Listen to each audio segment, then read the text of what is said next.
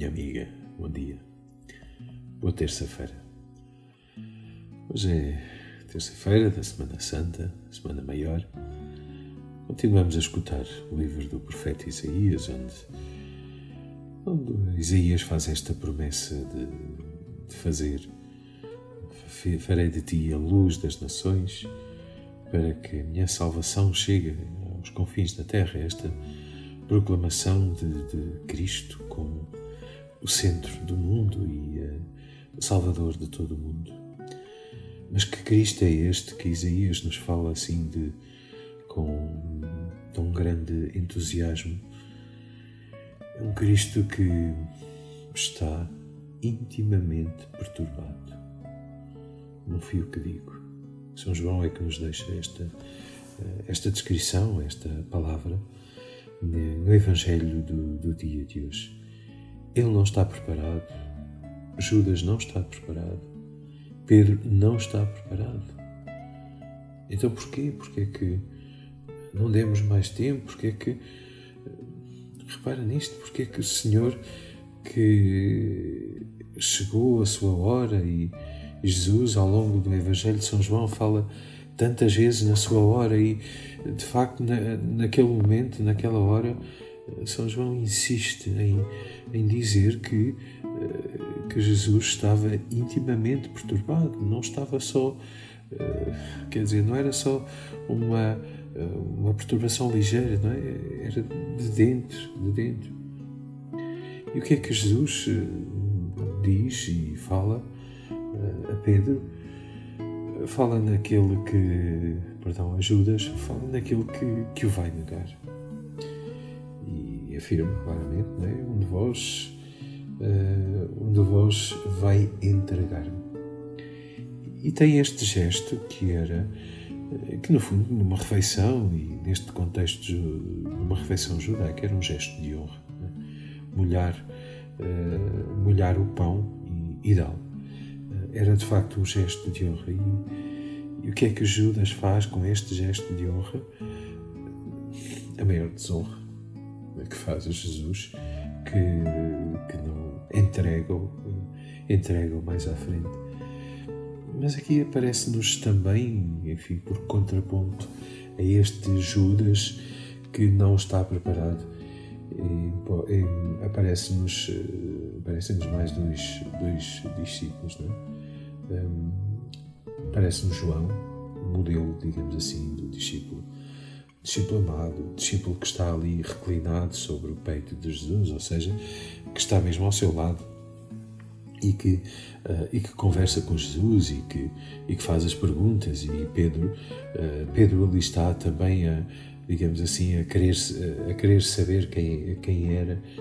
O próprio Pedro, que nós sabemos o que é que o que é que ele faz, é? que também nesta hora não está preparado, porque quer dizer, andou o tempo todo com Jesus, eh, Jesus deu-lhe a missão de, de ser ele, digamos assim, o líder, o, chefe, uh, o chefe da o chefe da igreja, o, a cabeça dos discípulos, e o Pedro diz: Ah, não, eu vou contigo e eu uh, nunca te nunca te negarei, vou ter contigo até ao fim. Bom, nós sabemos como é que, o que é que aconteceu é? e sabemos também uh, e sabemos também o que é que o que é que Pedro fez e o que é que e como é que ele se arrependeu e, e como é que ele e como é que ele viveu esse arrependimento e, e Jesus uh, Jesus diz ainda uh, diz ainda a Judas para ele de facto ir e, e fazer depressa aquilo que tinha a fazer e claro, Judas arrepende-se. São João ainda dá, nos dá aqui mais, mais um detalhe que, como é, é, importante nós percebermos isto, que Judas de facto era, eh, era, um, era um homem, era um dos discípulos da confiança de Jesus e da confiança não só de Jesus, mas também dos outros, porque se era ele que tinha, eh, se era ele que tinha a bolsa, é? ninguém ninguém confia, digamos assim, no dinheiro, ou teriam escolhido outra pessoa se, se, esse mesmo Judas não fosse uma pessoa confiável. E, portanto, tanto que São João diz-nos que ele, eles pensavam que ele tinha ainda algo que ir comprar, alguma coisa, para fazer um, para fazer a, a preparação da a preparação da Páscoa. Mas é nesta nesta falta de preparação que gostava que, que nos detivéssemos hoje.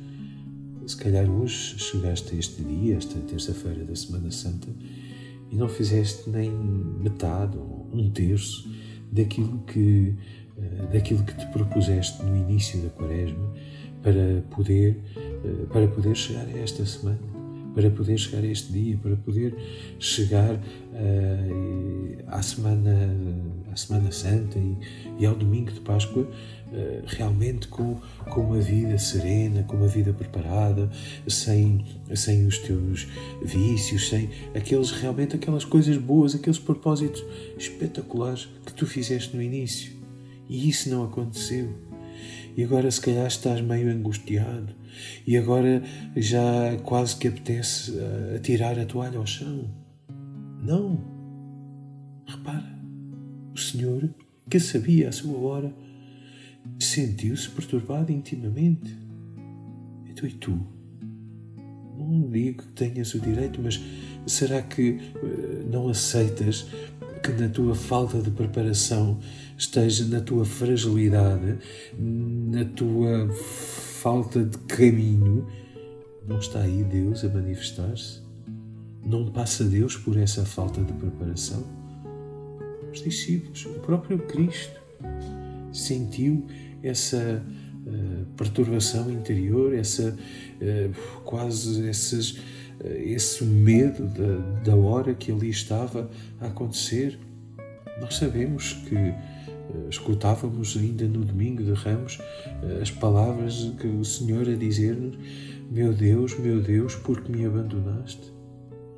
Claro, Deus passa na nossa fragilidade, na tua falta de preparação para viver este, este tempo, este momento. É verdade que a hora é dramática mas é verdade também que Deus passa por aí, que a tua falta de preparação é o lugar onde Deus se manifesta. É o lugar que Deus quer trabalhar. É o lugar, a tua vida, a tua fragilidade, é o altar onde Deus se quer sacrificar. Por isso, aceita e oferece isso assim, no estado em que estás, mas com a, a certeza que o Senhor quer hoje passar e passar forte na tua vida. Boa terça-feira.